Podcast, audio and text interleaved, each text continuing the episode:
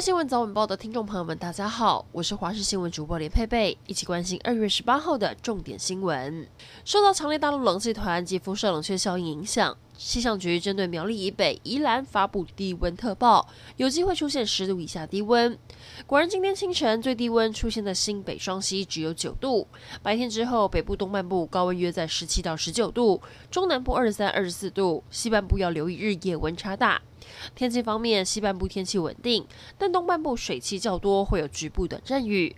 最后提醒，气象局有发布路上强风特报，范围从台南一直到桃园。另外，东半部恒春半岛、澎湖、金门也可能会有九到十级的强阵风，开车骑车要特别留意。意外消息来关注嘉义共和市场，今天凌晨两点多发生火警，火势猛烈，波及四栋铁皮屋。消防人员获报后立刻前往现场灌救，也幸好受到波及的铁皮屋都租给摊商，没有住户，因此无人伤亡。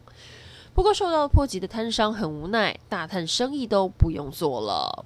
台北市南港研究院路上，昨天深夜接近十二点，有一名驾驶开着进口修旅车，疑似疲劳打瞌睡，直接推撞路边停放在停车格里的保时捷修旅车，导致前方连续五辆车都遭到波及。其中遭到撞击的车子有三辆都是高级进口车，肇事驾驶只受到轻伤。不过这一撞恐怕得赔不少，拖吊车业者在现场初步估计，车祸赔偿金额恐怕破四百万以上。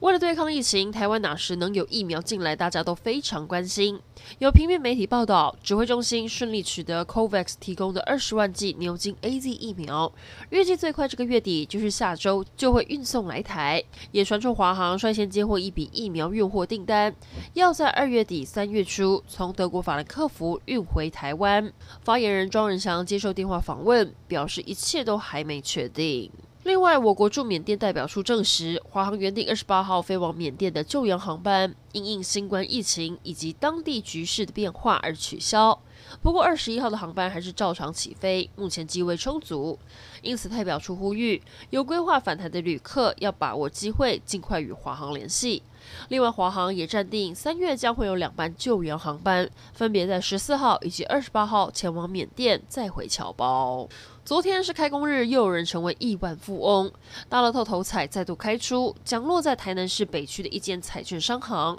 头奖有一点零七亿，由一人独得。台彩公司表示，春节加码期间，头奖开出的次数已经有七次，明天将会持续开奖，头奖金额仍保证有一亿以上。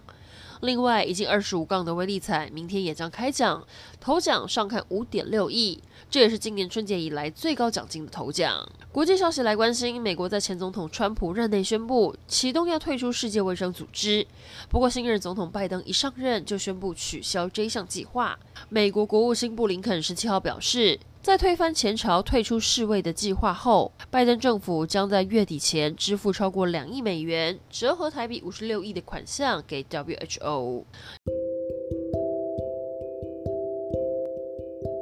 以上整点新闻，感谢您的收听，我们再会。